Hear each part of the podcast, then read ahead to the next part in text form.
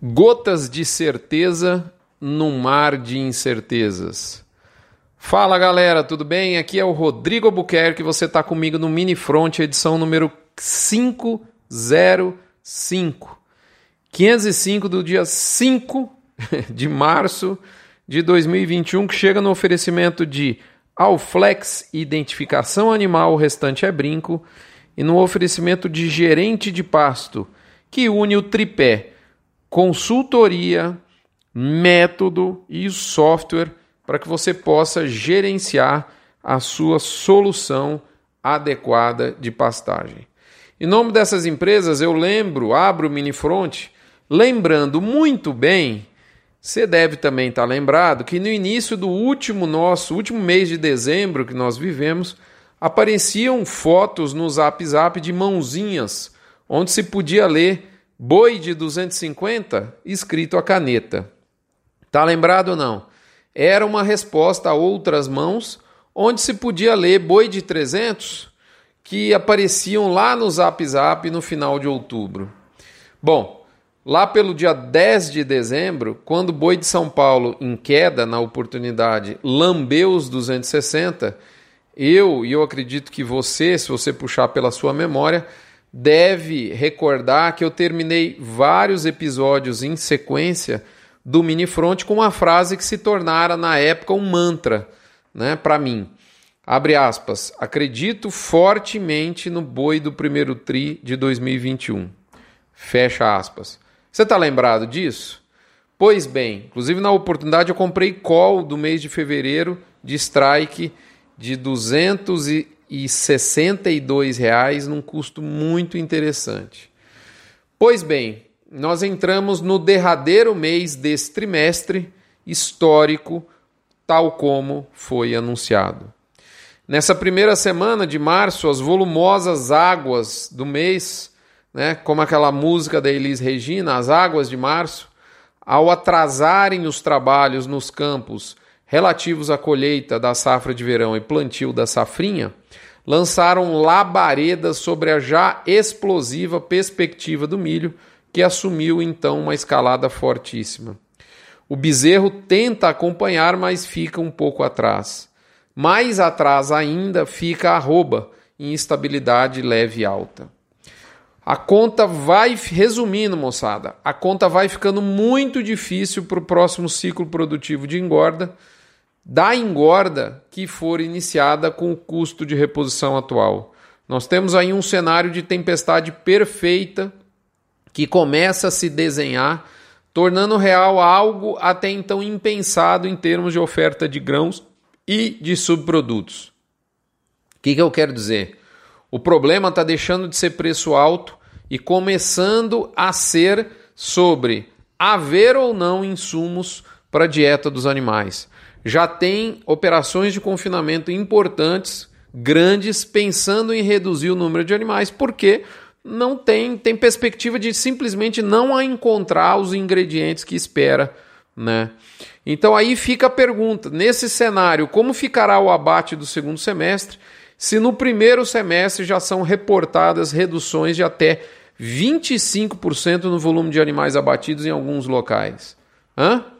Essa pergunta para você fica aí ressoando na sua cabeça, né? E eu, enquanto eu, eu relembro aqui os nossos parceiros MSD, Vmax da Fibro, Nutron Cargill, UPL Pronutiva, Cicobi Cred Goiás e Boitel da Agropecuária Grande Lago. Moçada, o fato é que a firmeza da arroba também vai deixando a conta para lá desticada para o mercado interno da carne, o que fazem faz surgirem notícias de interrupções de abate em algumas plantas aí em alguns estados do Brasil, como por exemplo São Paulo, Mato Grosso. Mesmo com pouquíssima produção, o mercado não sobe. O mercado da carne não tem como subir porque a economia está mergulhada no nosso março negro, da pandemia do coronavírus é o que a gente está enfrentando nesse momento. Já tem algumas, algumas estatísticas falando até em mais do que duas mil, entre duas mil e três mil mortes em alguns dias desse nosso mês terrível. Até a carne premium está sentindo um pouco agora. Por outro lado, tampouco a carne tem força de cair. Apesar dos pesares, o mercado está completamente enxuto. A produção está muito baixa. Então, assim, é um cenário difícil para engorda, para o próximo ciclo produtivo de engorda, né? É, e também um cenário difícil para plantas que, que vão entrando em férias coletivas em algumas localidades, plantas de mercado interno. Do ponto de vista de exportação, eu falo um pouquinho mais profundamente, com mais detalhes para os assinantes.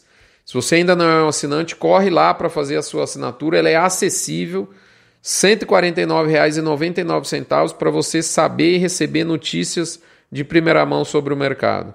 E eu falo muito notadamente sobre China, foi uma, foi uma semana muito importante para a exportação de China. É, falo com, com algumas fontes lá na China e aqui no Brasil que trabalham nesse mercado, pessoas importadores, pelo menos três importadores eu converso com alguma frequência, exportadores, pessoas que intermediam essa relação comercial transoceânica. Né? Mas para resumir o que eu posso falar aqui, eu não creio em uma arrancada salvadora do volume embarcado no curto prazo de carne para fora. Apesar, obviamente, da avenida larga e asfaltada proporcionada pelo dólar valorizado que a gente vê hoje no, no nosso, no nosso horizonte. Creio que estaremos por algum tempo com um bom volume, mas sem conseguir quebrar recordes de maneira seriada, como fazíamos até outrora. É, em função disso, a indústria que vendeu um pouco mais agressivamente para fora, a indústria exportadora, vai avançar sobre a arroba na mesma intensidade. Por quê? É, porque, ou seja, vai ter que, que pagar para cima porque a mercadoria está escassa e vai seguir assim em março. Se, se tem férias coletivas em plantas em março, é porque o frigorífico tem a certeza de que o mercado vai ficar com oferta curta em março.